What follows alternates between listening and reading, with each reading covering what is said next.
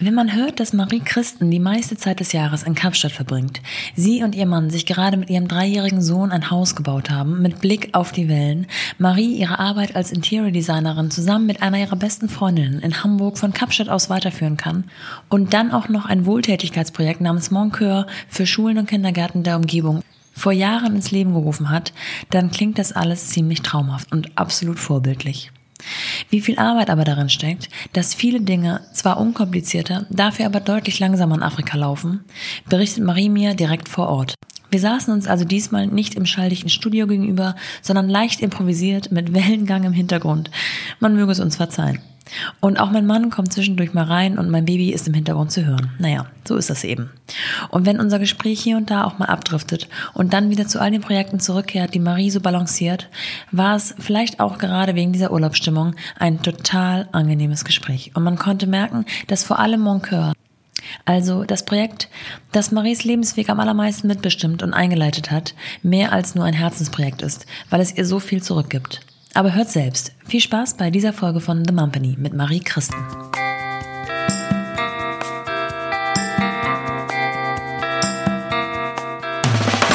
Willkommen zu The Mumpany. Die Balance zwischen Baby und Business. Marie, ich wollte erstmal äh, mich bei dir bedanken, dass es das geklappt hat. Danke, dass ich kommen durfte.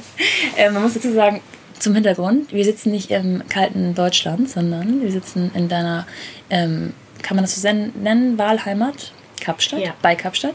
Ja. Warum sind wir hier und nicht in Deutschland? also, ähm, ich bin zum ersten Mal 2005 hierher gekommen. Damals mit dem Rucksack und nach einem Jahr Fließbandarbeit, die ich zu Hause nach dem Abitur gemacht habe. Und dann. Was heißt das, ähm, Fließbandarbeit? Habe ich im Fließband gearbeitet.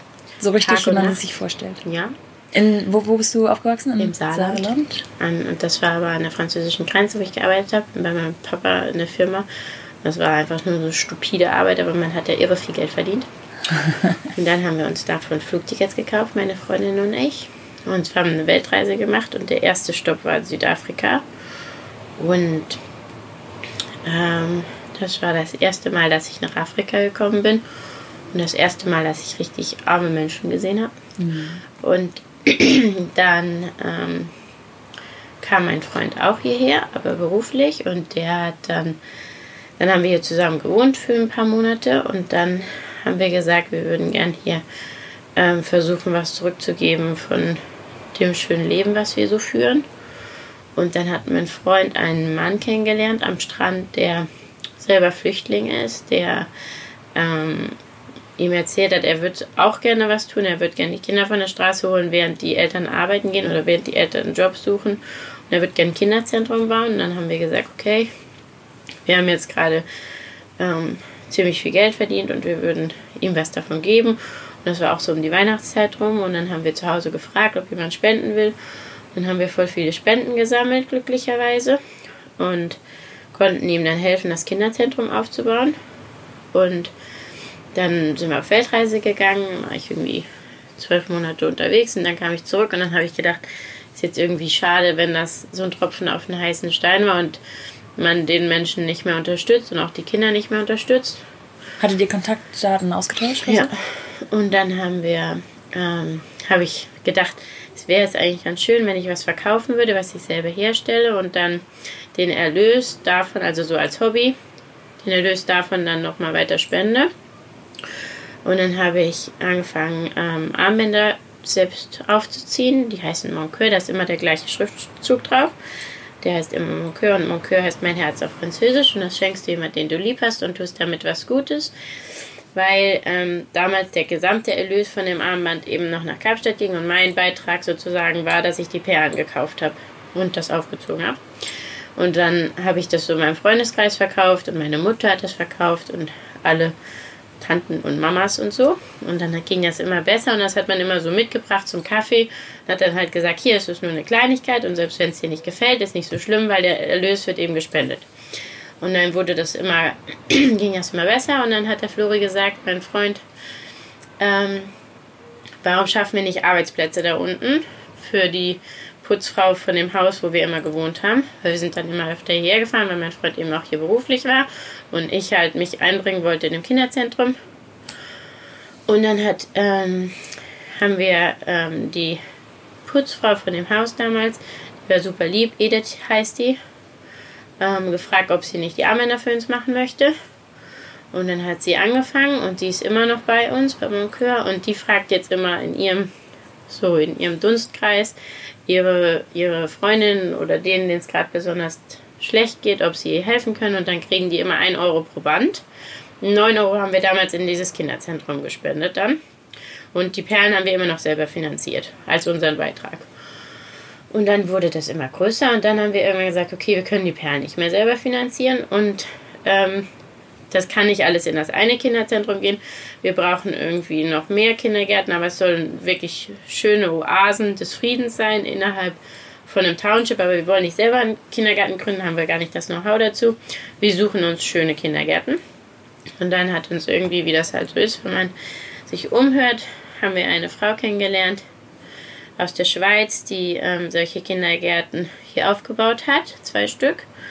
Ganz ähm, schöne Oasen, friedliche Oasen mitten im Dreck sozusagen, wo alles irgendwie beachtet wird, wo die, wo die Kinder auch Hygiene beigebracht bekommen und guckt dem Gegenüber in die Augen und Ehrlichkeit und so.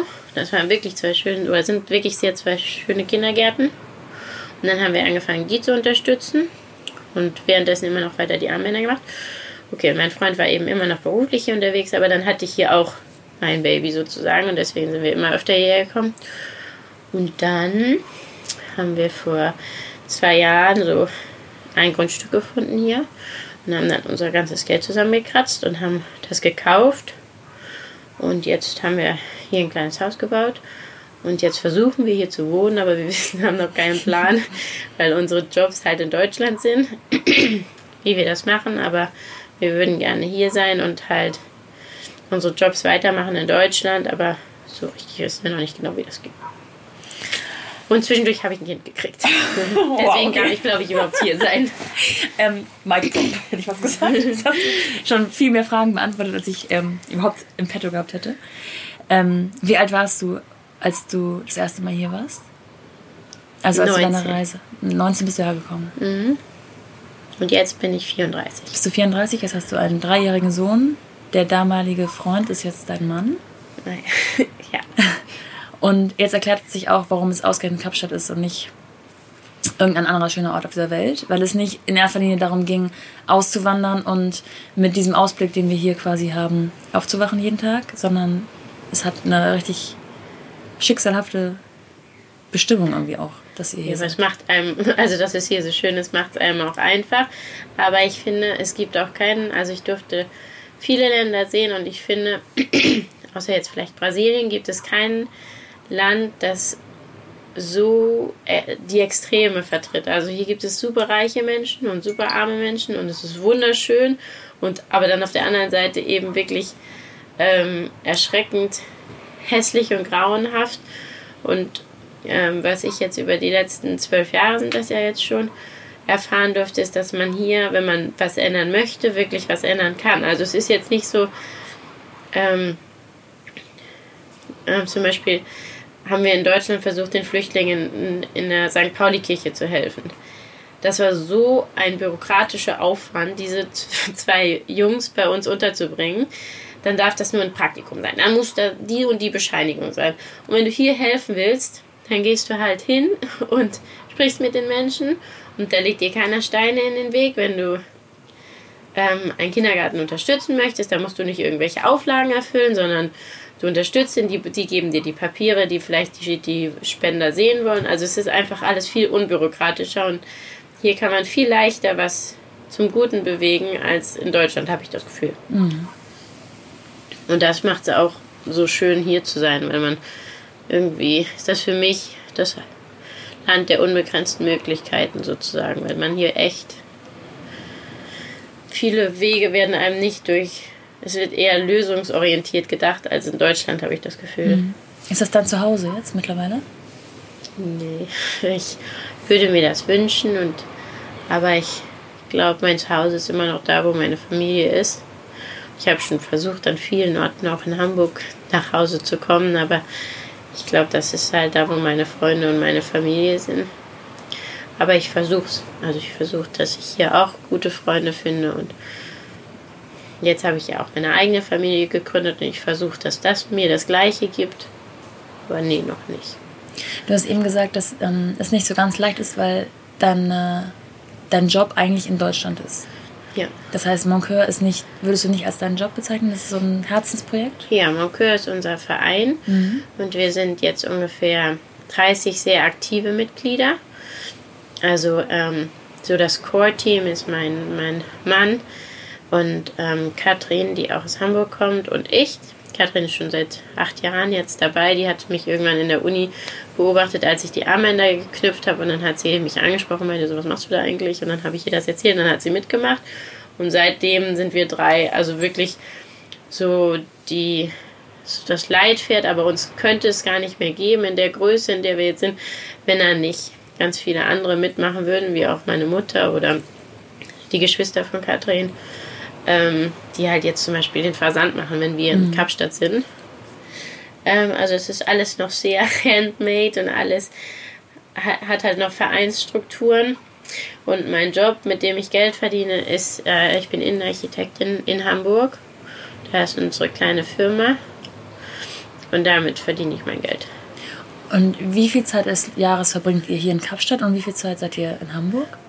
Also seit drei Jahren sind das wirklich so 50-50, sechs ja. Monate hier, sechs Monate dort. Das ist mir ja auch nur möglich, weil Katrin in der Zeit so die Fahne oben hält in Hamburg und ähm, auf den Baustellen und auch für Moncur. Aber das muss ich auch, also das muss ich auch jetzt finden, so mit Kindern und. Ja, ja. Katrin ist, glaube ich, ein Schlüsselwort in der ganzen Geschichte. Nicht nur bei Moncur, sondern ihr habt auch zusammen studiert. Wir haben zusammen studiert, wir haben uns zusammen selbstständig gemacht in Hamburg. Ähm, das war 2011. Haben wir unsere Firma gegründet. Damals ähm, hat uns so ein ganz netter Geschäftsmann auf unsere Abschlussausstellung angesprochen, meinte so, ob wir ihm nicht seine Ladenlokale machen möchten. Für das waren super namenhafte Firmen für Rolex und Patek Philippe und dann haben wir das machen dürfen in der Hamburger Innenstadt in der ABC-Straße und das war so unser Aushängeschild. Und bis jetzt konnten wir gut davon leben. Also der hat euch aus der Uni heraus ja. direkt vom Fleck in den Markt geworfen quasi. Ja, das war ganz, war echt ein glücklicher Zufall. Und jetzt muss ich aber sagen, jetzt sind da so ein paar, haben sich ein paar Dinge geändert, die, die so ein Umstrukturieren oder ein um, ja, Umstrukturieren erfordern. Das sind nicht nur die Kinder, aber natürlich auch die Kinder, weil meine Partnerin auch jetzt ein Kind bekommen hat. Aber es ist auch ähm, Moncur, was immer mehr Zeit in Anspruch nimmt und wo man sich fragt, wie viel ist das noch Hobby und wie viel ist das schon, schon Verpflichtung. Und es ist, ja, wir hatten jetzt gerade so einen ärgerlichen Fall, wo wir für einen Politiker in Hamburg ein Haus umgebaut haben. Das war jetzt das ganze letzte Jahr, 2019 der jetzt seine Rechnung nicht begleicht, wo wir beide dann so denken, wenn man sich den Hintern so aufreißt für etwas und dann nicht das rauskriegt, was man will und eigentlich hat man dieses Herzensprojekt nebenan, dem dann die Zeit fehlt mhm. und wir dann auf einmal kommt Weihnachten und Moncur ist eigentlich an Weihnachten ähm, können wir am meisten Spenden generieren für die Kindergärten und das kommt dann zu kurz, weil irgendjemand seine Rechnung nicht für unseren Job bezahlt. Mhm. Und dann denken wir halt, ja, okay, da muss jetzt irgendwas sich ändern. Und jetzt denken wir darüber nach, ähm, ähm, einen Sponsor zu finden, der uns ein Gehalt zahlt für Moncur, sodass immer noch das alles ähm, eine Non-Profit-Organisation bleibt und der, die, der Erlös der verkauften Produkte immer noch dorthin fließt, wo es gebraucht wird, aber dass wir einfach unsere ganze Energie da reinstecken können. Mhm. Wie viel Zeit, wenn du das in, kann man das in Stunden aufwiegen überhaupt, wie viel Zeit du quasi mit Moncur verbringst im Vergleich zu deinem, ich sag jetzt mal, echten Job? Also ich habe ja, ähm, also wir machen das so, im Dezember November ist es wirklich sehr, sehr viel für Moncur und da passen wir auf, dass wir uns nicht so viele Kunden bei Not holen.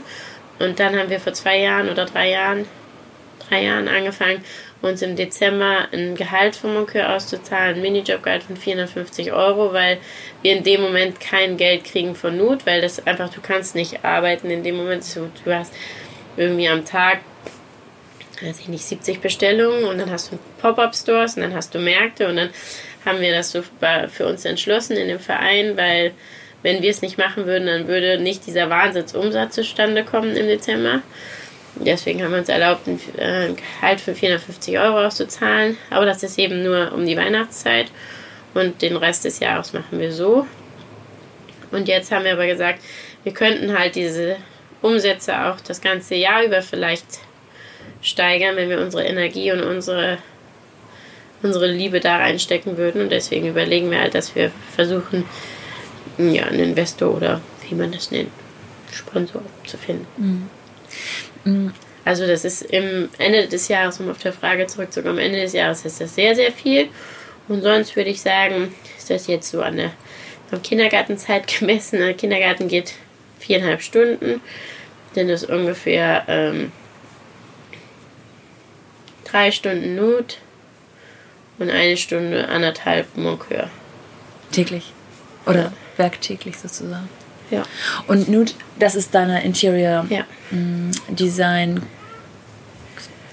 Kom Kombination mit Katrin, sag ich mal. Ja. Ihr seid zu zweit oder habt ihr noch ähm, Ja, wir sind zu zweit, aber wir haben auch noch. Hallo. Sorry, Hallo. ist die Trage hier? Die Trage? Ja. Oh, hat da jemand einen Schluck auf? Mhm. Oh. Gehen nochmal an den Strand. Wann hast du sie gefüttert? Mm, Viertel vor drei. Also könnte jetzt Viertel vor sieben? Ja. Drei, ne? Nee. Voddel? Voddel und oder äh, Hafer. Oder Ciao. Ich will auch nicht schneiden. das ist authentisch. Entschuldigung. Hast du mal die Frage? Hast du mal die Frage? Kriegt sie Brei? Wann hat sie gegessen? Ich bin ja froh, dass wir moderne Männer haben, die mithelfen. Ja, aber echt. Ähm, Moment, wo habe ich gerade? Ähm. Ähm, mit Katrin und Kombination. Ach so, genau. Ähm, habt ihr Mitarbeiter oder seid ihr eine so, zwei genau. Mann, zwei Frau? Ähm, wir haben, also wir sind eigentlich wir zwei Frauen, aber wenn wir jetzt zum Beispiel größere Projekte haben, wo wir dann viel auf Baustellen sind und nicht die Zeit haben für Visualisierung, dann haben wir eine Freundin, die uns die Visualisierung macht und wir haben ähm, technische, ein, zwei technische Zeichnerinnen, die das auch für uns übernehmen könnten, wenn wir es halt nicht zeitlich schaffen. Aber das sind keine Festangestellten, sondern es sind halt freie Mitarbeiter. Ja, genau. Oder, ja. Das heißt, eigentlich würdet ihr das, ihr könntet dieses ganze Projekt selber ähm, organisieren und wenn es Not am Mann ist, aus irgendwelchen Gründen, weil Monkeur, weil Kinder, weil vielleicht in Kapstadt statt in Hamburg oder so, dann holt ihr euch externe Hilfe dazu, die ihr aber auch bezahlen müsst natürlich. Ja, ne? genau. Also ähm, und jetzt hast du gesagt, dass du natürlich nicht durchgehend in Hamburg oder in Kapstadt bist. Wo ist denn Katrin? Die ist in Hamburg oder in Maui, Ja. äh, weil ihr Freund kommt von Maui. Und ähm, wenn ich dann, also wir versuchen das immer so zu takten, dass wenn ich in Deutschland bin, kann sie weg und wenn, wenn ich hier bin, kann, bleibt sie sozusagen in Deutschland. Und wenn wir dann mal beide in Deutschland sind, sind wir auch viel in Hamburg. Das heißt, ihr arbeitet aber auch viel, ähm, ich hätte fast gesagt, aneinander vorbei, aber im Sinne von nicht an einem Ort und es ist immer Ja, aber wir machen auch unterschiedliche Dinge. Also sie ist halt super stark in, in der Kommunikation Ja.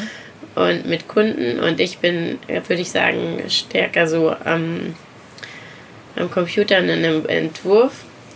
Und deswegen, also es ergänzt sich gut und deswegen kann ich das auch überhaupt von hier machen, weil ich halt ähm, am Rechner arbeite. Und wie viele Projekte könntet ihr gleichzeitig wuppen oder konzentriert ihr euch immer auf einen Kunden zur Zeit? Nee, also wir haben schon öfter mehrere Kunden, aber es ist meistens ein großes Projekt, so mit Baustelle und dann so zwei, zwei, maximal drei kleinere Sachen plus Monkeur. Da ist es dann, ja, also es passiert jetzt nicht so oft mit, mit drei kleineren, aber ähm, so war das so im letzten Jahr. Was einfach ein bisschen viel war, so mit zwei Kindern und so, aber ja, es ging dann doch irgendwie. Könntet ihr euch davon alleine finanzieren? Ja.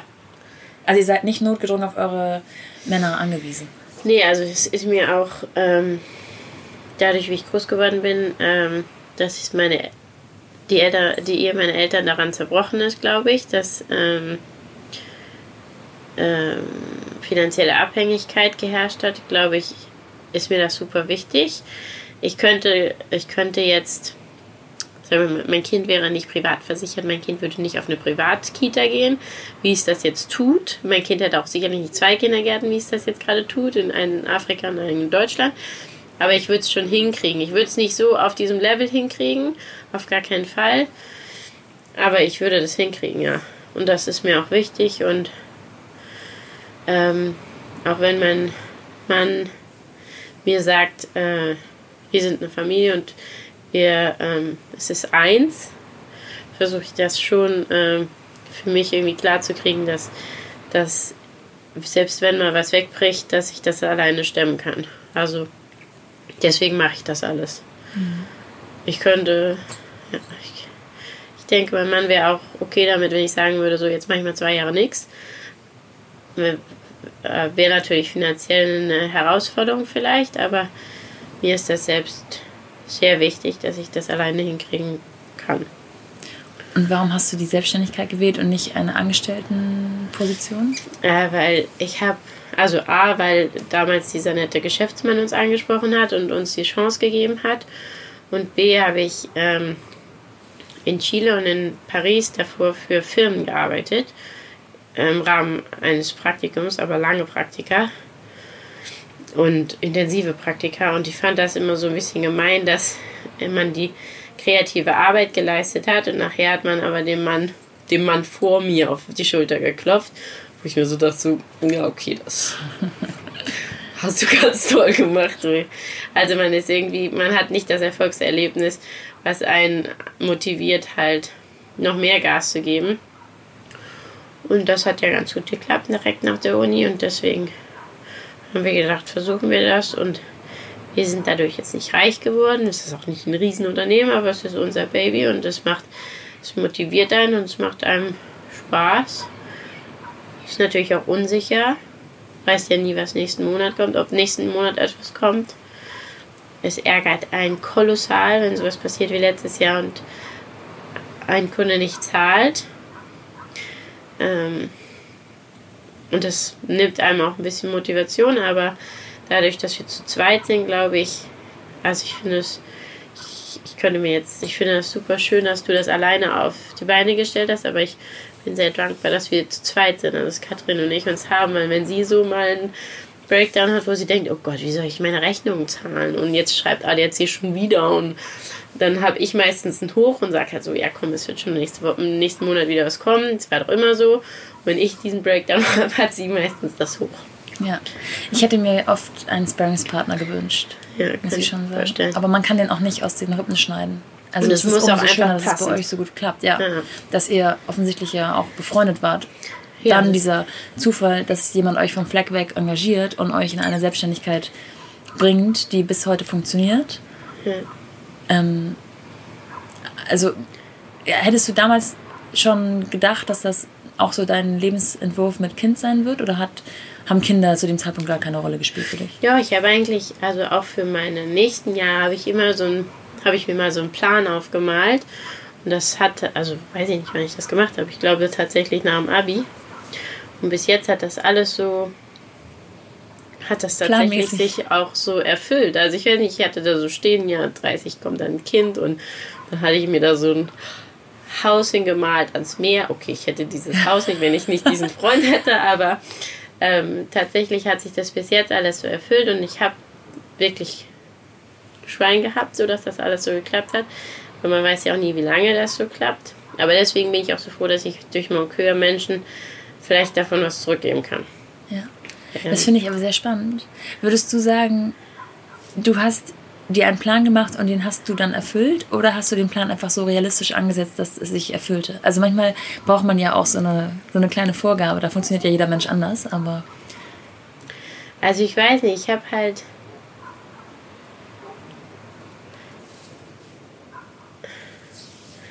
Ich weiß auch nicht, ich habe irgendwie so ein Bild vor Augen, wie das so ablaufen soll.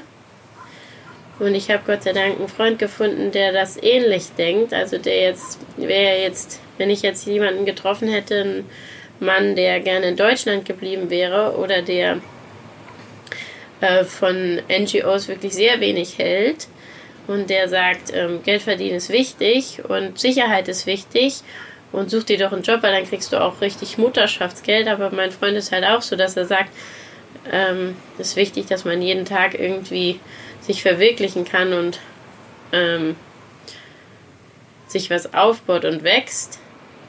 Und dadurch, also ich meine, es wäre alles, hätte gar nicht möglich gewesen, wenn ich nicht die richtigen Partner, also ich spreche da jetzt auch von Katrin und von meinem Freund, gefunden hätte, die das so mitmachen. Also ich wäre nicht hier, wenn wenn ich damals mit einer anderen Person aus der Uni mich selbstständig gemacht hätte, die gesagt hat, ah, Kapstadt, was soll denn das? Also entweder du hast jetzt mit mir hier eine Firma oder du gehst halt nach Kapstadt, aber du kannst nicht beides haben. Und ähm, Moncur, wenn ich da, wo es ist, wenn der Flori nicht damals gesagt hätte, schafft doch ordentliche Arbeitsplätze für Menschen da unten und gibt denen irgendwie eine Sicherheit, dann, also was das ja. hat auch alles so zusammengespielt mit den Menschen, die mit ja die mir begegnet sind. Gab es solche Stimmen in deiner Umgebung, Familie oder andere Bekannte oder so, die gesagt haben, spinnst du, wie kann man nur? ja, also mein Vater, der ist sehr konservativ. Bis jetzt versteht er, glaube ich, nicht, wie man leben kann, ohne dass man weiß, was am Ende des Monats auf dem Konto ja. ist. Also das wird er auch nicht mehr verstehen.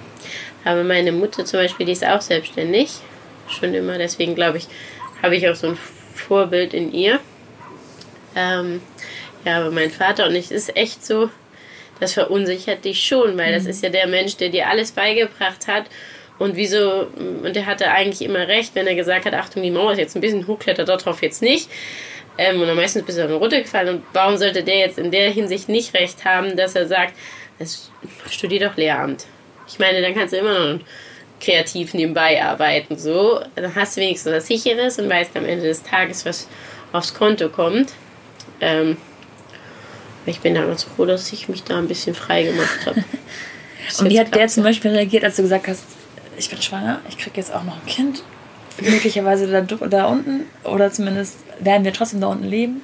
Ich glaube, der hat halt, ähm, ich kennt ja meinen Freund ziemlich gut und der hat wahrscheinlich dann gedacht, okay, das ist so das klassische Modell. Der Freund bringt das Geld nach Hause und ähm, ja, Marie kriegt das Baby und bleibt dann zu Hause.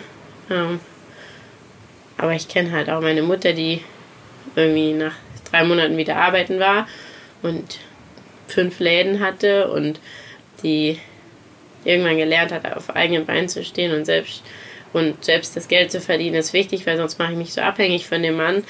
Also der hat, glaube ich, gedacht, so jetzt, Gott sei Dank, jetzt kriegt es ein Kind und jetzt geht das alles in die klassischen Bahnen, die, wo ich mitdenken kann.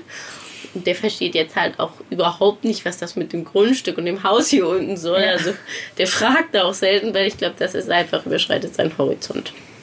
Ja, ich glaube, man ist so oder so, man kann das auch nicht.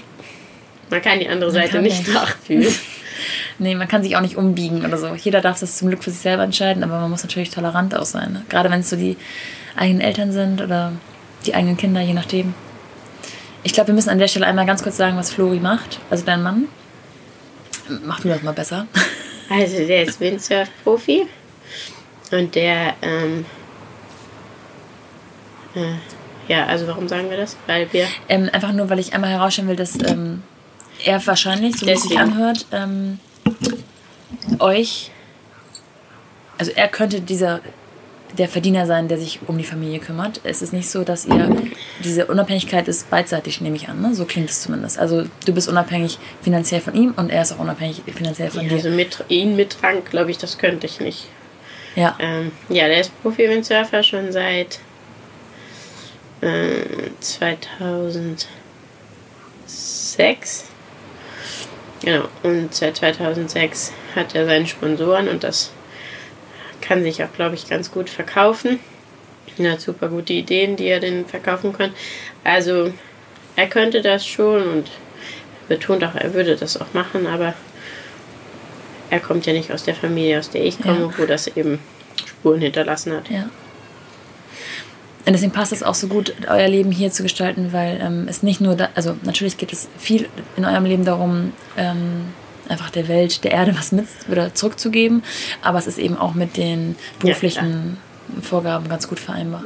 Ja, der wäre sowieso jeden, jedes Jahr hier runtergekommen, um hier zu trainieren. Also ja. hat jetzt nicht nur was mit Moncur zu tun. Jetzt bist du schwanger geworden ähm, und warst schon selbstständig.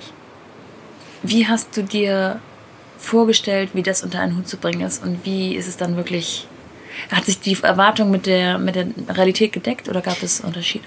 Nee, also ich habe dann auch, musste ich ja ein ganz ehrliches Gespräch mit Katrin führen. Ich habe ihr lange nicht gesagt, dass ich ein Baby bekommen möchte. Also sie kennt, glaube ich, meinen Lebensplan und hat schon irgendwann damit gerechnet, weil ich auch mit meinem Freund jetzt schon 16 Jahre zusammen bin. Aber ähm, als ich dann tatsächlich schwanger war, hat sie, glaube ich, so ist ihr das Herz in die Hose gerutscht wo sie so dachte, so, okay, das ist aber mein Leben, der Job und der finanziert mich und wenn du jetzt weggehst und was machen wir dann und bist du dann nicht mehr, arbeiten wir dann nicht mehr zusammen und womit finanziere ich mich dann und womit finanzierst du dich und hilfst du mir jetzt nicht mehr? Und dann habe ich halt gesagt, ich habe keine Ahnung, wie das wird. Ich weiß nicht, wie viel man da arbeiten kann, wenn man ein Baby hat.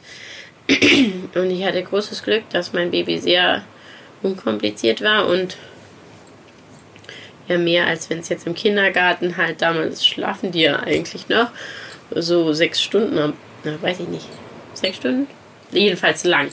Und ich konnte dann, ähm, dann haben wir irgendwie zwei Wochen in unsere, unserer Babybubble verbracht, der Florian und ich. Dann hatte ich dann aber auch viel Zeit, weil ich der, das Kind halt oft geschlafen und dann konnte ich direkt wieder zurückkommen. Und das war natürlich ein großes Glück, dass ich ein gesundes Kind bekommen habe und dass das Kind so unkompliziert war. Da muss ich sagen, finde ich es jetzt komplizierter, weil jetzt hast du halt die Kindergartenzeit. Da musst du in dem Moment aber auch funktionieren. Du musst in dem Moment kreativ sein. Du musst in dem Moment dann ähm, funktionierende Technik haben, was hier in Kapstadt manchmal ein bisschen schwierig ist mit Internet und so. Ähm, das setzt einen, das finde ich, setzt einen dann so ein bisschen unter Druck, wo du dann nicht weißt, ah ja, mein Kind schläft aber auch heute Mittag nochmal drei Stunden, dann habe ich nochmal drei Stunden, wenn du deine Deadline hast.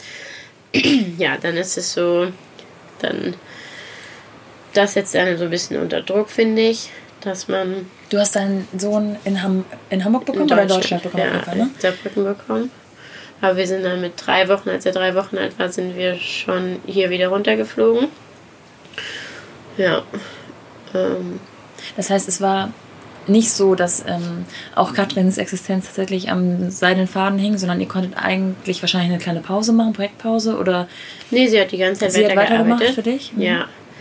Also diese, ja, sagen wir mal, lassen wir es mal einen Monat sein, wo, wo ich echt Päuschen gemacht habe, glaube ich. Ähm, aber danach bin ich auch wieder voll eingestiegen. Mhm. Und jetzt hat sie auch ein Kind bekommen. Und, äh, das, sie hat sich da, glaube ich, auch äh, sehr verpflichtet mir gegenüber gefühlt und das hat auch gut geklappt. Also eigentlich gab es ja nie so einen richtigen Break, wo der andere allein gelassen wurde. Wir waren immer im Austausch und haben uns beraten bei großen Fragen, so, ja, was sollen wir dem jetzt mit Preis machen? Und Hättest du dir mehr Pause gegönnt, wenn du angestellt gewesen wärst? Oder glaubst du, dass du eh vom Typ her so bist, dass du schnell wieder Lust hattest einzusteigen? Also ich glaube halt, was gut ist, wenn man angestellt ist, ist halt, dass, dass man dann sozusagen einen Zeitpunkt hat, wo man weiß, da ist das du du da da Milch hier, Kaka da, ist dann dann vorbei und das kann ich jetzt genießen bis Oktober 2021. Und ähm, beim Selbstständig, bei der Selbstständigkeit ist es eher so, ja, wann fange ich denn jetzt nochmal an? Ist das jetzt der richtige Zeitpunkt oder nicht? Also es ist so, du musst das halt für dich selber entscheiden. Und da war ich auch sehr froh, dass ich halt eine Partnerin habe, die ich nicht im Stich lassen wollte. Weil dadurch fängst du ja dann doch an, wieder aktiv zu werden und die Zeit, die du halt hast, neben dem Kind zu nutzen, um, um nicht stehen zu bleiben, um weiter zu wachsen, um, um, dich, um dich selbst äh, irgendwie weiterzuentwickeln. Deswegen, ähm, ja, ich kann mich gar nicht so in diese angestellten Geschichte hineinversetzen, aber ich glaube, es ist ein bisschen relaxter, weil man halt das von außen so ein bisschen vorgegeben bekommt, was auch normal ist. Also nach einer gewissen Zeit, Elternzeit, wird man ja wahrscheinlich auch rausgeschmissen. Das heißt, du musst davor wieder anfangen.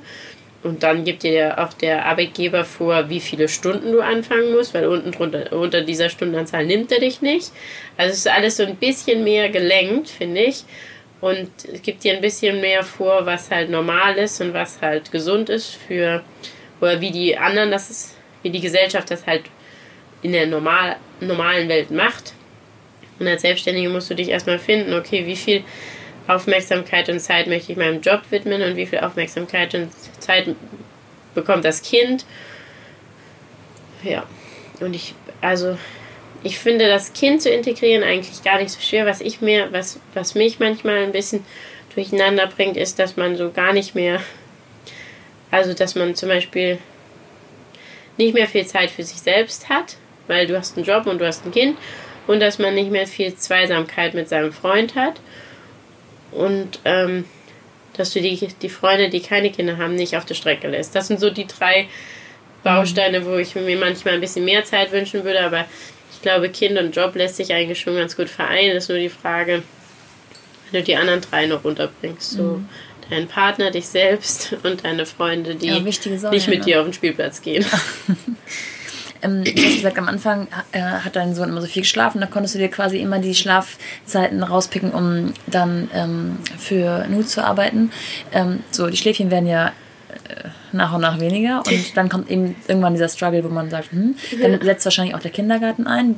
Wie alt war dein Sohn, als du ihn in den Kindergarten gebracht hast? Anderthalb. Anderthalb. Dann hast du vier Stunden ungefähr Zeit, die du entweder für dich oder für einen Job oder für Moncur ähm, nutzen kannst das ist ja nicht so wahnsinnig viel. Also selbst wenn, wenn du jetzt ausklammerst, okay, ich für mich brauche ich heute keine vier Stunden, ist das ja auch für einen Job, der eigentlich deine Existenz finanzieren soll, auch wahnsinnig wenig. Klar, ihr seid zu zweit, ihr könnt euch ein paar Sachen aufteilen, aber ähm, es wäre was anderes, wenn man Vollzeit den ganzen Tag hätte. Ja, also ich war ja vorher, habe ich ja in Hamburg gelebt und dann, als das Kind kam, war es mir wichtig, das Kind in, im Saarland zu kriegen, wo meine Eltern sind. Und dadurch kam ich dann in den Genuss von Großeltern in der Umgebung. Und ähm, da mein Freund ja sehr viel reist und ich Teilzeit eben auch Single Mom bin, äh, ist das wirklich was, wo, was ich irgendwie halt total zu schätzen weiß. Ja.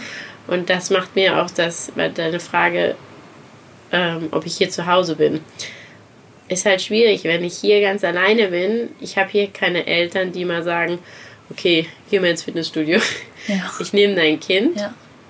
Ähm, ja, und das macht es mir noch ein bisschen schwer, hier anzukommen, weil wenn ich hier Hilfe brauche, dann muss ich Freunde fragen. Ich mag nicht, ich möchte nicht gerne eine, eine schwarze Nanny haben, weil ich finde, das ist nicht das Bild, was ich meinem Kind mitgeben möchte. So die Menschen, die schwarz sind, die kommen immer dann, wenn wenn irgendwie Not am Mann ist oder wenn was ist, was die anderen, was wir nicht machen können wollen, wie auch immer. Das ist jedenfalls nichts, was ich, kein Konzept, was ich mir vorstellen kann. Und jetzt habe ich das Glück, dass meine Eltern oft hierher kommen, aber auf Dauer weiß ich noch nicht genau, wie sich das gestalten wird. Also ähm, deswegen bin ich natürlich in Deutschland wesentlich produktiver, als ich hier bin. Mhm. Weil hier habe ich noch vier Stunden und genau diese vier Stunden musst du dann halt und spürst du in diesen Momenten Stress? Also, den man sich vielleicht selber macht, aber ähm, wenn man denkt, okay, jetzt muss ich, ich muss jetzt produktiv sein, ich muss was schaffen, ich muss, ihr habt ja auch sicherlich Abgabefristen, Deadlines und so weiter. Ihr habt einen Kunden, den man äh, nicht enttäuschen möchte und auch nicht darf.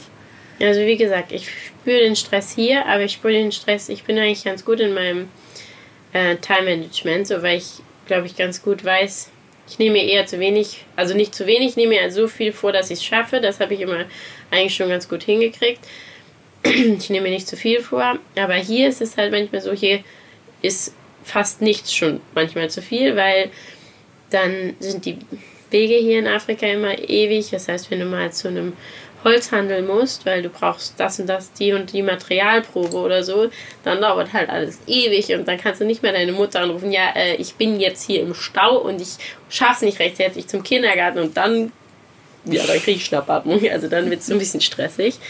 Und wenn dann der Flori noch irgendwo nicht hier in Afrika ist, dann noch ein bisschen mehr. Mhm. Entschleunigt vielleicht auf der anderen Seite auch. Ja, Oder zwangsläufig.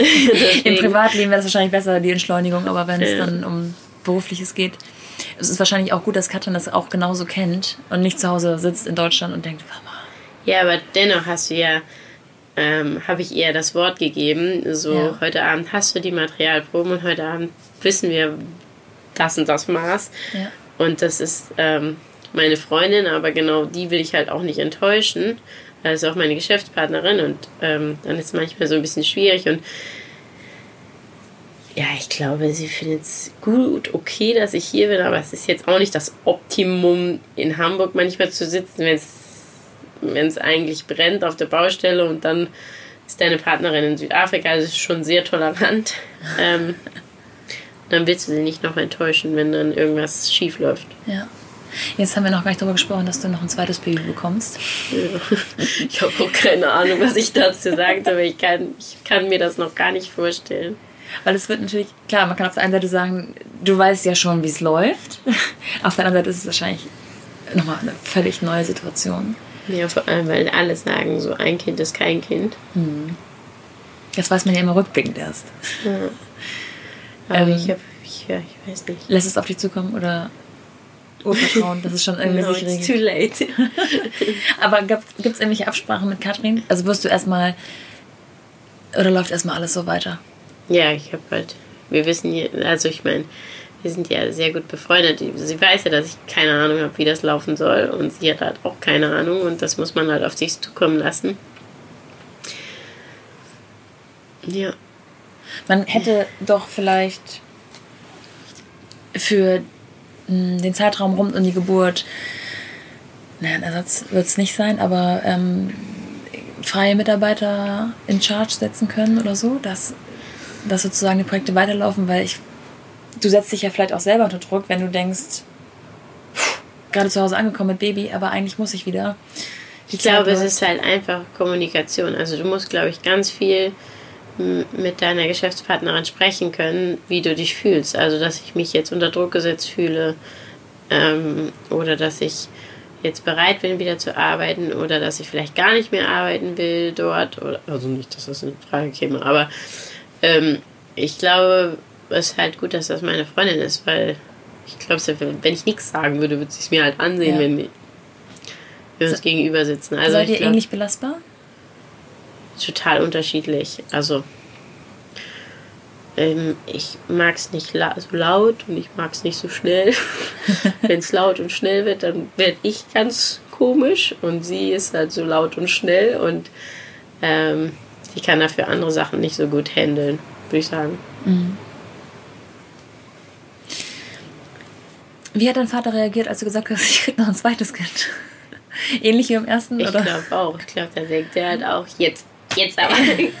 jetzt kommt bestimmt das Lehramtsstudium und jetzt kommt der Flori zum Tragen. Ja, ich glaube, wirklich. Und ist er zum Beispiel ähm, eine Stimme gewesen oder äh, die Stimme in deinem Kopf, die so über Zukunft und Altersvorsorge und all diese attraktiven Dinge nachgedacht hat? Oder ist es etwas, wo du sagst, das muss man irgendwie, muss ich anders organisiert bekommen?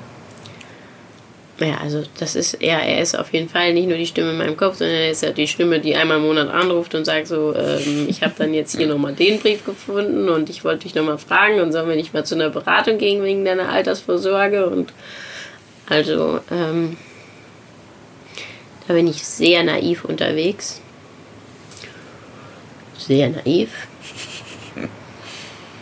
Das ist auch so wie mit dem zweiten Kind. Ich glaube, das muss einfach irgendwie kommen. Aber ich habe auch gar keine Lust, irgendwann mal aufzuhören zu arbeiten. Also ich kann mir jetzt nicht vorstellen, wie mein Vater das momentan macht jetzt nur noch irgendwie von einem Kreuzfahrtschiff auf auf Garten und also das kann ich mir nicht vorstellen. Von daher, vielleicht sind wir da, ist unsere Generation da auch anders, dass wir vielleicht bis 80 arbeiten, weil wir sind ja schließlich auch wahrscheinlich gesundheitlich ganz anders aufgestellt, als das die Generation vor uns noch ist. Und wenn mir weiter mein Job so viel Freude bereitet, kann ich mir nicht vorstellen, dass ich damit irgendwann mal aufhöre.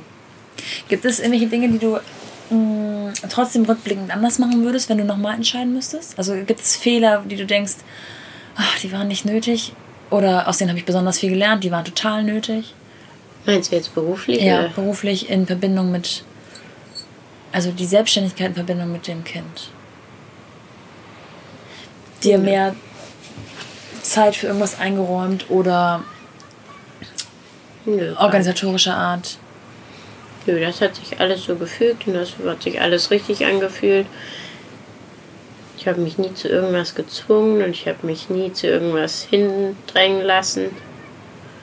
Das war, hat alles schon so gepasst, wie es- wie es war. Ich weiß jetzt nur nicht, wie das halt wird mit zwei Kindern und ob ich da in eine Situation komme, in der ich mich nicht so frei und, und eigenständig fühle und unabhängig. Davor habe ich schon Angst, dass man mit zwei Kindern halt nicht mehr unabhängig ist. Weißt du, ich kann jetzt locker alleine fliegen. Ich kann locker alleine ihn finanziell stemmen. Also mein Kind. Aber wie ist denn das mit zwei Kindern? Könnte ich das auch? Oder. Ja, ich. Das ist dann halt schon so eine. Oder ich hatte jetzt auch nie ein Problem. Also tatsächlich äh, gab es jetzt in den drei Jahren Jahre, wo der Flori halt irgendwie sechs Monate auch unterwegs war, war kein Problem. Ich kam echt gut klar. Also ich glaube, alle Mütter kennen das, dass man sich so einen Rhythmus mit dem Kind dann aneignet, äh, wenn das Kind relativ pflegeleicht ist. Aber so mit zwei dann so lange alleine sein und so. Willst du zwei Kinder? Unbedingt. Ich Ja, bin ich selber will kein- Einzelkind und Ja, ich bin, ich bin nicht Einzelkind, aber ich, ich finde halt, es ist halt schwierig, also bei dir ist es gut gelungen, bei meiner besten Freundin auch, aber es, ich finde es schwierig, ein Kind sozial großzuziehen, wenn's, wenn alle Aufmerksamkeit auf einem Menschen liegt. ja. Ich sehe keine Vorteile darin. Für mich selber. Aber ähm, außer, dass ich ganz genau weiß, dass ich nicht nur ein Kind haben möchte. Toi, toi, toi. gar solange nicht so, als wärst du ein Einzelkind. Ja, das ist das schönste Kompliment, was man mir als Einzelkind machen kann. Also ich möchte dich jetzt nicht so lange, aber da so, ja. Ich glaube, Geschwisterkinder sind immer von Vorteil. Immer. Das gibt einem so viel und ja. Ich bin eigentlich traurig darüber, dass ich nicht weiß, wie sich das anfühlt, einen Bruder und eine Schwester zu haben. Aber, du brauchst ja jetzt deine eigene Familie, da kriegst du es ja dann mit. ich bin auch eher wie du, dass ich es auf mich zukommen lasse und dann denke, es klappt schon irgendwie. Also man kann nicht alles im Leben so durchplanen. Also ich kann verstehen, dass du dir einen Plan gemacht hast nach dem Abitur oder vor dem Studium oder im Studium mit so den Hard Facts quasi. Aber ähm, wenn es dann erstmal in Action ist, glaube ich, dass man, mh, wenn man seine Prioritäten kennt und denen nachgeht, dann fügt sich das schon. Man muss halt nur ein bisschen in Action geraten. Ja, wie du sagst, man muss halt rausgehen und muss es auch machen. Man darf Ja. halt nicht so davon nur sprechen, sondern man muss halt, wenn man halt, ja, also wenn man halt von dem und dem Bild träumt, dann muss man auch für das und das Bild rausgehen und Genau. versuchen, das sich zu aufzubauen. Es kommt nicht ganz alleine. Nicht, wenn man zu Hause auf der Couch sitzt und Nee. wartet. Ja, das glaube ich auch. Aber ich bin trotzdem ähm, sehr gespannt, wie das so ist, wenn, also wie man einfach zwei Kinder jongliert und ähm, gleichzeitig noch an seiner Selbstständigkeit und Unabhängigkeit festhält, die alle unter einen Hut zu bekommen. Dann das Thema mit der Partnerschaft, dass man eine gesunde Beziehung führt, einfach, weil das Leben soll ja auch Spaß bringen. Man macht das ja nicht nur, um Kinder zu haben und nur, um zu arbeiten. Man will ja auch einen gleichberechtigten Partner an seiner Seite haben, mit dem das Leben Spaß macht. Ja, oder für den man auch die Frau sein kann, die man sich halt auf diesem Plan dann auch überlegt hat, die man sein möchte.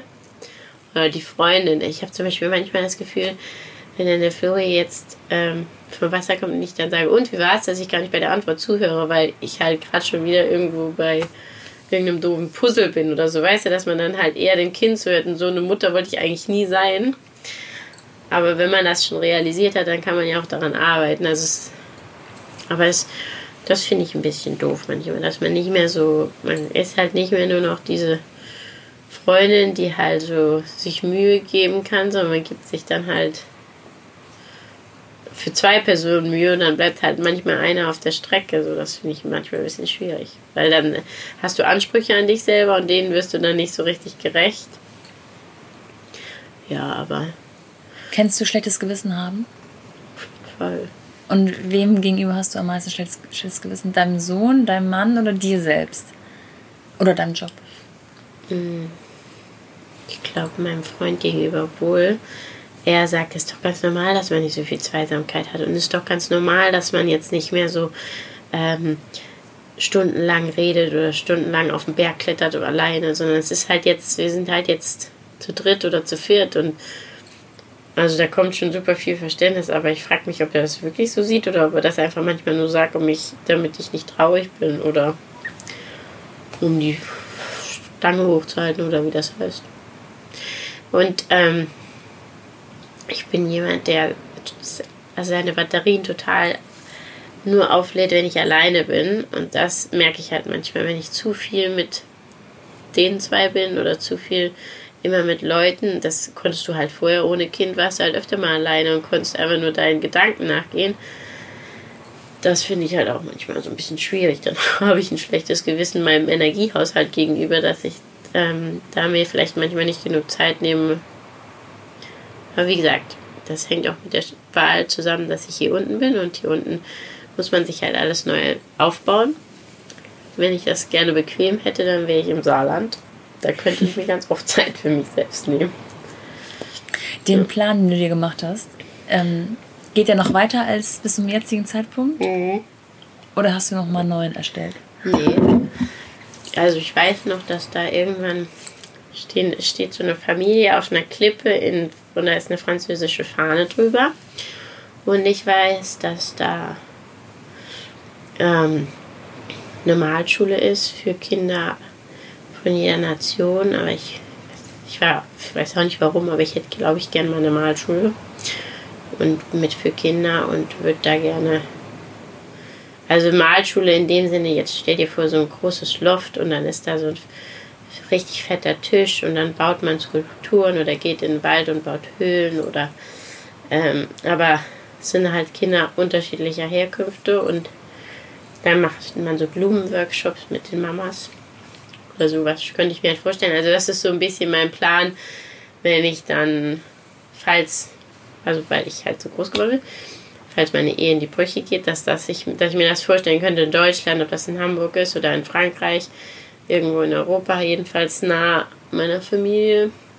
Das ist so mein, also ich weiß nicht, das war da drauf, aber ob ich das jetzt haben will, also ähm, ich könnte mir halt auch vorstellen, dass Moncur halt groß wird oder dass es dann vielleicht solche Häuser gibt, wo Kinder hinkommen können nach der Schule, wo man halt kreativ arbeitet und mit denen dann spricht und währenddessen denen vielleicht hilft. Vielleicht sieht das auch so aus. Also war zwar eine Malschule, aber weiß ich jetzt nicht, ob die hier ist oder ob die äh, in Deutschland oder in Europa ist. Aber das könnte ich mir noch vorstellen. Oder ob die für Moncur ist oder nicht. Und Moncur spielt da halt eine große Rolle weil einem das voll viel gibt. Also man macht das nicht nur aus totalem, äh, also weil man ein Mutter Teresa ist, sondern es gibt einem halt voll viel, wenn man so die Kinder dann beobachtet, wie, wie sie davon ähm, daraus wachsen oder davon vielleicht äh, zu besserer Bildung kommen und dadurch mehr aus ihrem Leben oder sich auch mehr zutrauen im Leben. Ähm, also das spielt da eine große Rolle. Was steht denn da noch so drauf? Dann bin ich da und reite auf einem Elefant, aber das weiß ich nicht, was das heißt. ja.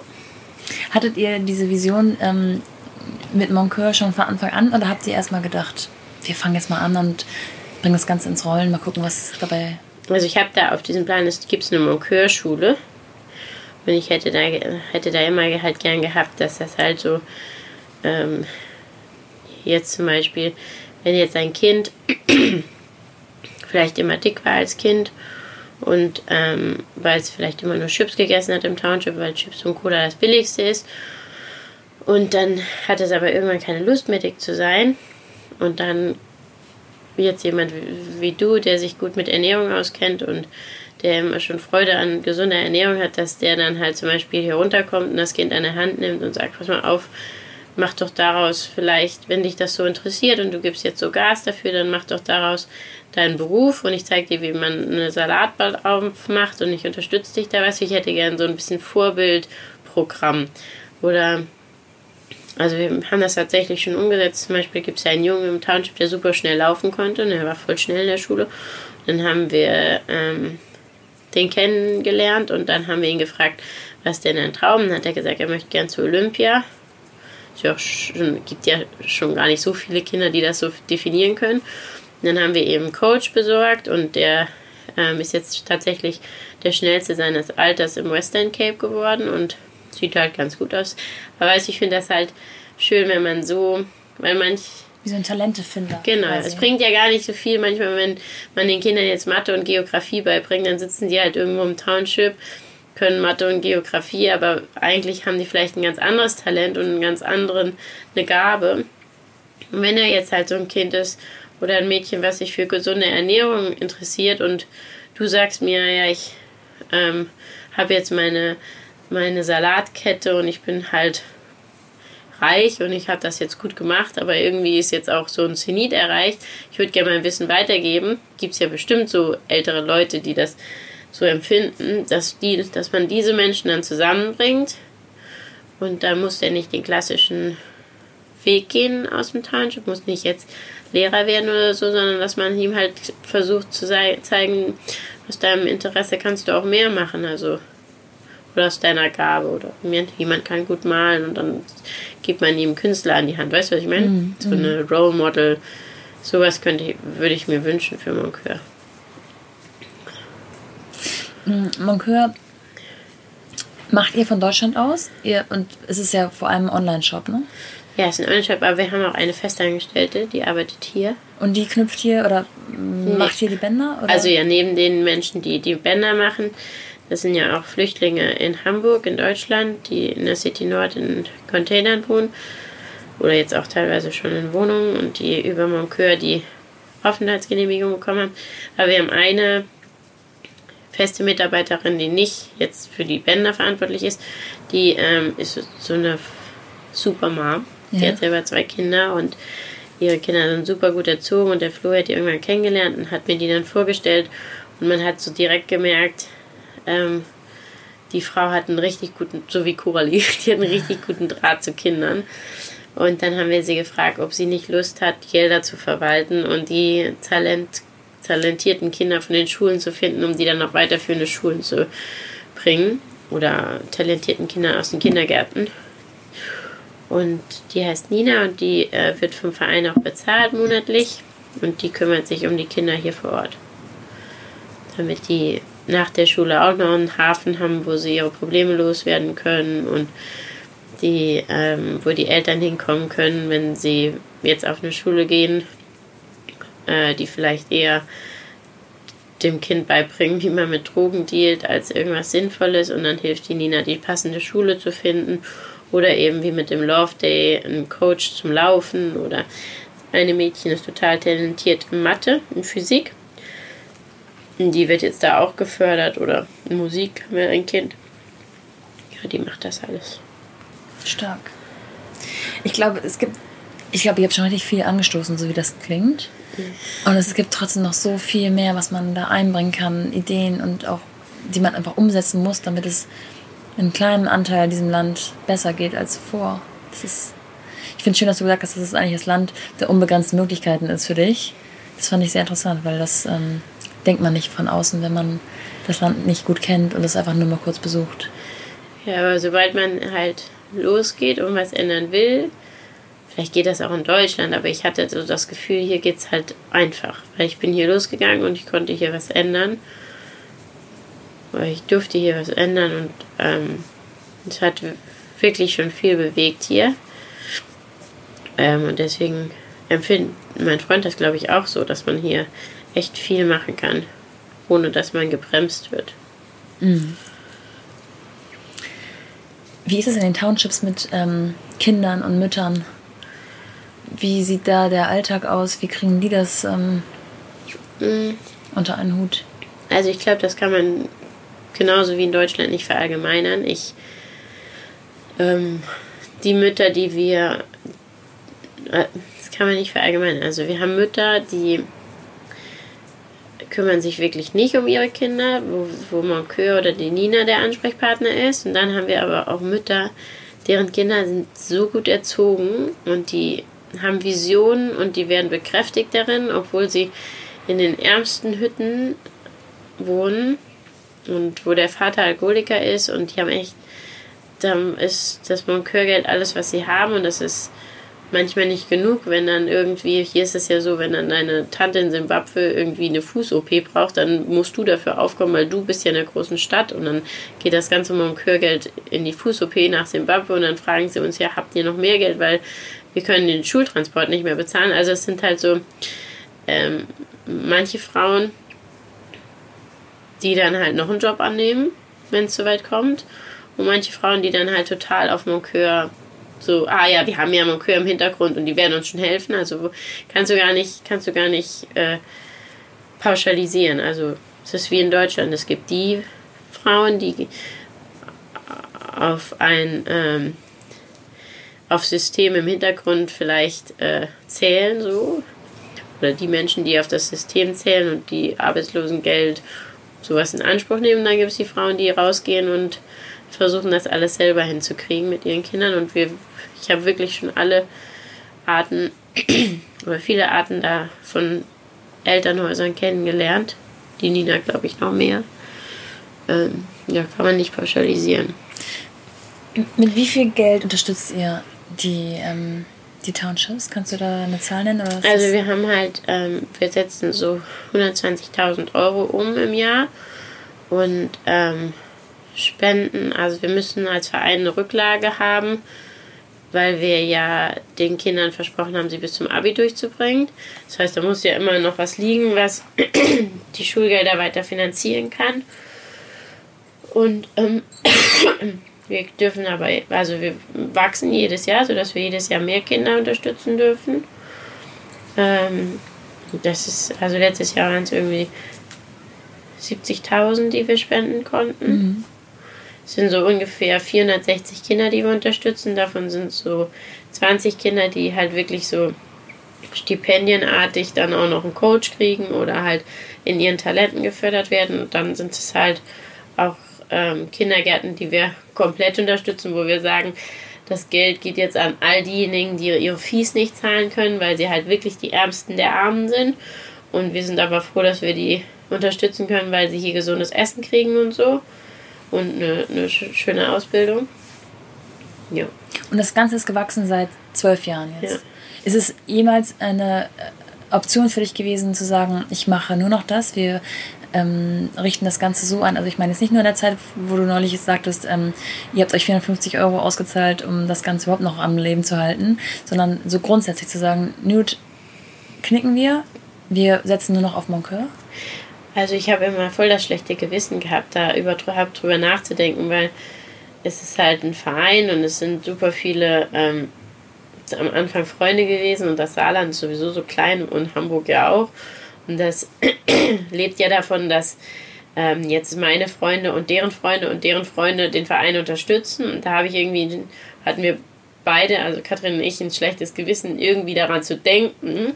Auch wenn wir manchmal dachten, so, ja, okay, also Nut kommt gerade definitiv zu kurz und Moncur kriegt zu viel Aufmerksamkeit, aber hatten wir immer ein schlechtes Gewissen, überhaupt an Gehalt zu denken, aber deswegen, äh, das hat sich jetzt geändert und deswegen versuchen wir halt einen Sponsor oder einen Investor zu finden oder irgendwie, also wir kennen uns da wirklich überhaupt nicht aus, aber irgendwie Subventionen vielleicht auch vom Staat, die uns unterstützen, dass wir uns ein Gehalt auszahlen können oder auch, also wir haben so zwei, drei Mitglieder im Verein, die echt Gas geben und die da ihr ganzes Herzblut reinstecken. Und wenn die das, wenn die dafür bezahlt werden würden, dann könnten die halt andere Sachen liegen lassen und das ihre Energie da einstecken. Also wirklich ganz tolle Leute mit super äh, unterschiedlichen Talenten, die wir alle gut gebrauchen könnten im Verein. Also, dass Moncur weiter wächst.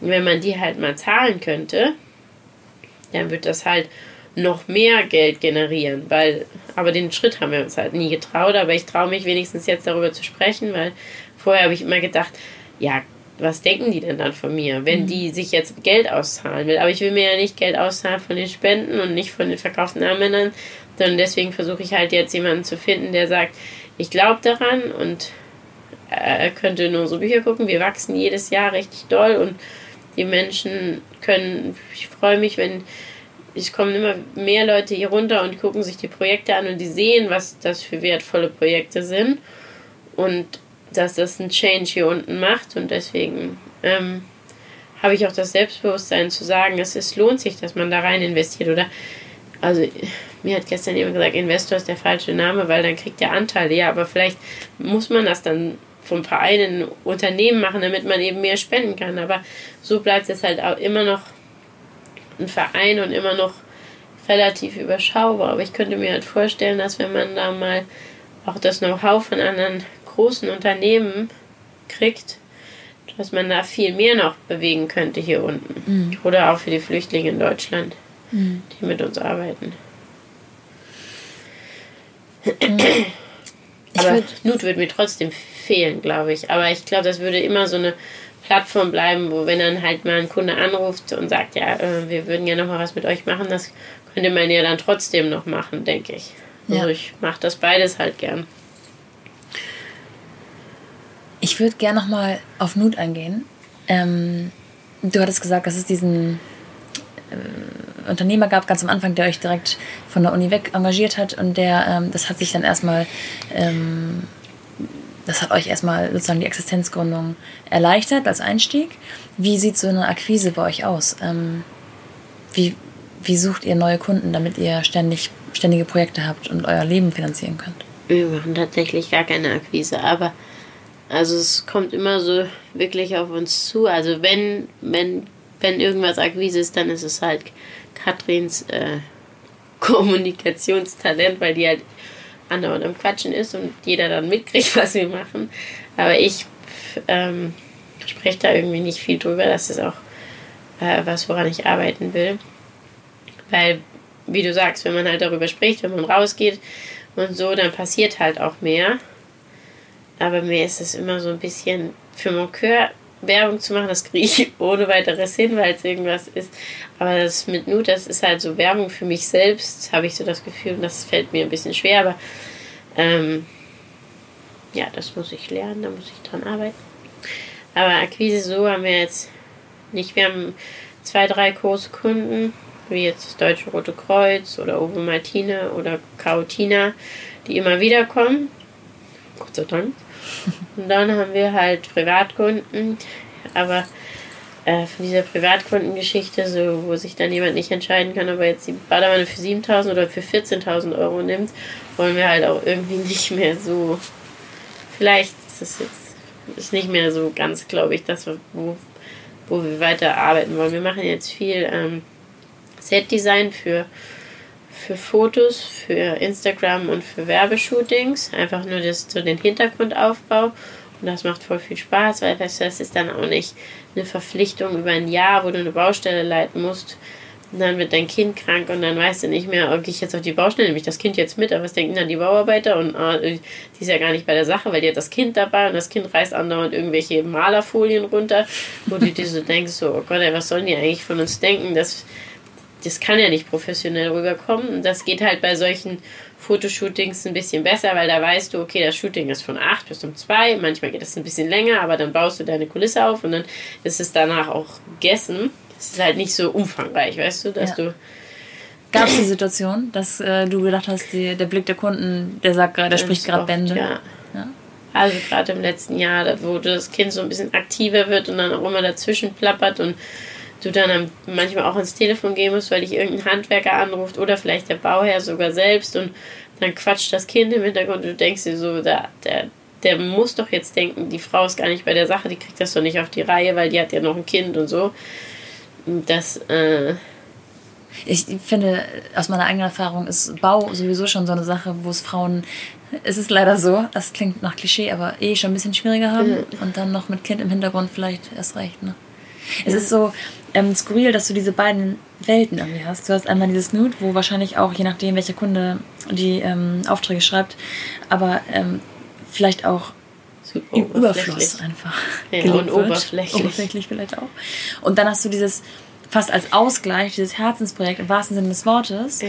über das du viel einfacher auch von dir selber sprechen kannst, weil du wahrscheinlich auch so gewissenstechnisch da anders hinterstehst. Ja was aber dir nicht dein Leben finanziert, aktuell zumindest, so wie es aufgebaut ist. Das ist so ein ja, krasser Gegensatz irgendwo auch. Ne? Aber voll der gute Ausgleich halt, weil ja. du nicht, ich glaube, wenn ich mich nur mit diesen, ja, mit diesen, ähm,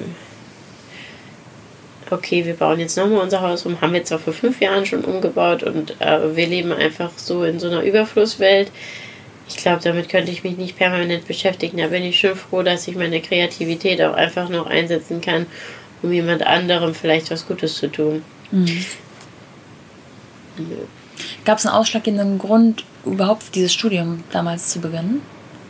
Ich wollte eigentlich Architektur studieren, aber A, bin ich echt schlecht in Mathe und B, ähm, äh, ähm, war das, war ja eigentlich früher waren die Architekten voll hoch angesehen. Aber irgendwie, als ich äh, mein Studium begonnen habe, da hat man so voll oft gesagt, ja, Architekten finden keinen Job mehr. Und dieses Studium äh, an der AMD damals, das war so voll pusht und vielleicht war es auch nur die Schule selbst, die es mir so verkauft hat, als wäre das jetzt was wahnsinnig Besonderes. Also, ähm, weil du mich eben gefragt hast, ob ich was bereue. Also die, die Uni. jo, ne? Ich glaube, dass, äh, das war jetzt nicht unbedingt die beste Uni auf der Welt. Immerhin hat sie sich da, hat sie dich ja, dahin genau, geführt, wo du jetzt bist. Ähm, mit, ohne welche drei Dinge könntest du privat nicht leben und ohne welche drei Dinge könntest du in deinem Beruf leben, beruflichen Leben nicht leben? Egal, ob es technische Dinge sind oder äh, ideelle oder materiell, irgendeine andere Art von materiellen Dingen. Also beruflich könnte ich momentan nicht ohne meine Partnerin klarkommen. Und beruflich könnte ich nicht klarkommen, ohne dass ich manchmal was mit der Hand, also ob das jetzt mit der Hand zeichnen oder also meine Stifte. Ich kann jetzt nicht nur am Computer arbeiten. Ähm,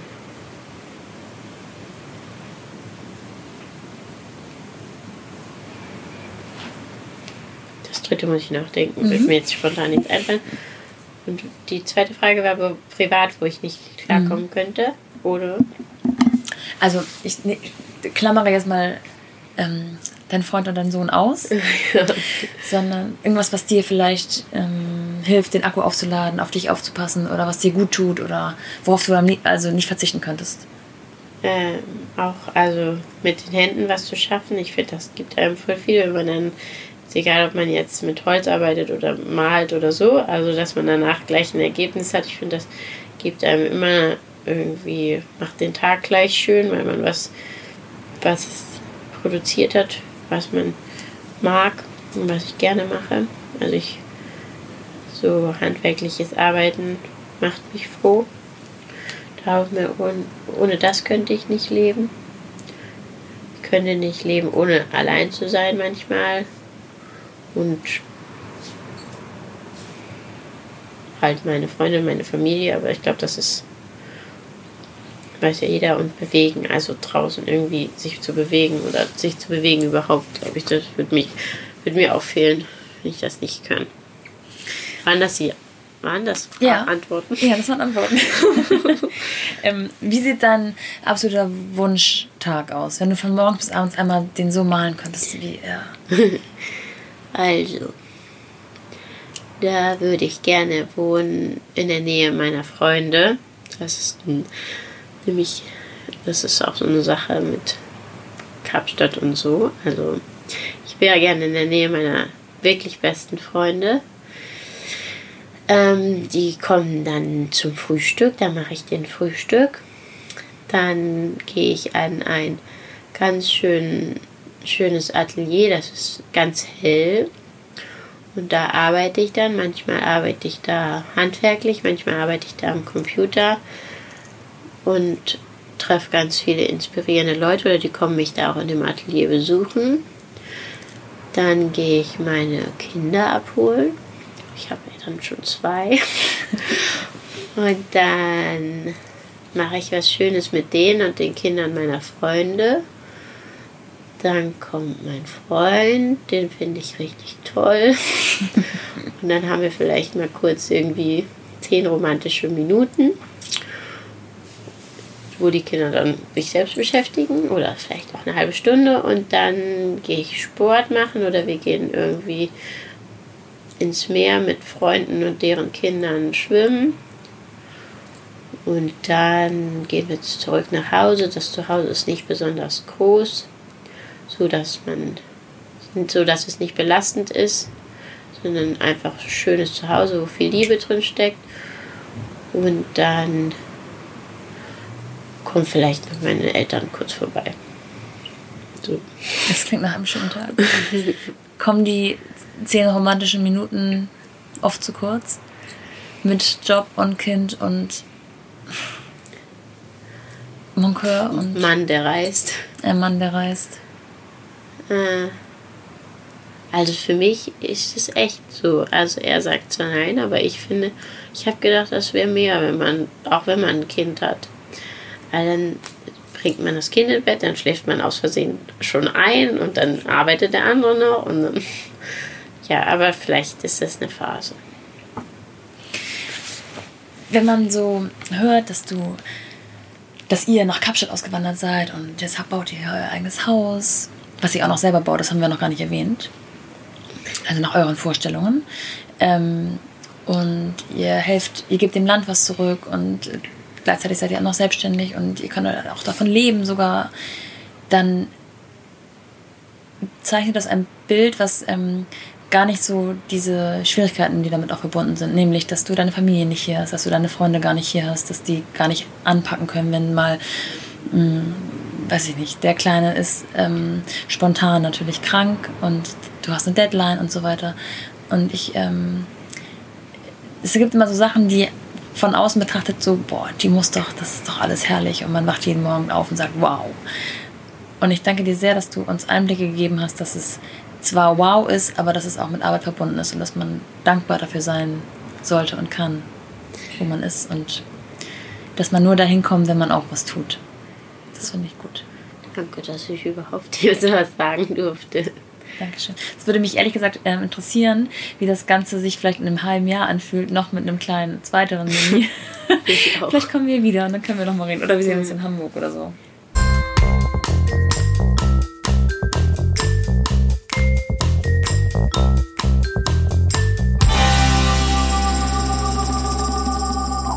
Vielen, vielen Dank fürs Zuhören. Ich freue mich so sehr, wie viele von euch genau dieses Thema interessiert und mir schreiben. Das motiviert mich total und es macht mir unendlich viel Freude, all diese spannenden und unterschiedlichen Frauen zu treffen. Falls ihr also noch mehr Vorschläge habt, schreibt mir gerne auf Instagram. Mumpany-Podcast. Und ich würde mich total freuen, wenn ihr meinen Podcast bei Spotify oder iTunes abonniert und auch hier eine kleine Bewertung hinterlasst. Moncur und Nude Design findet ihr natürlich ebenfalls bei Instagram und im Internet. Ich schreibe euch das aber alles nochmal explizit in die Show Notes. Bis dahin, bleibt gesund, eure Nora.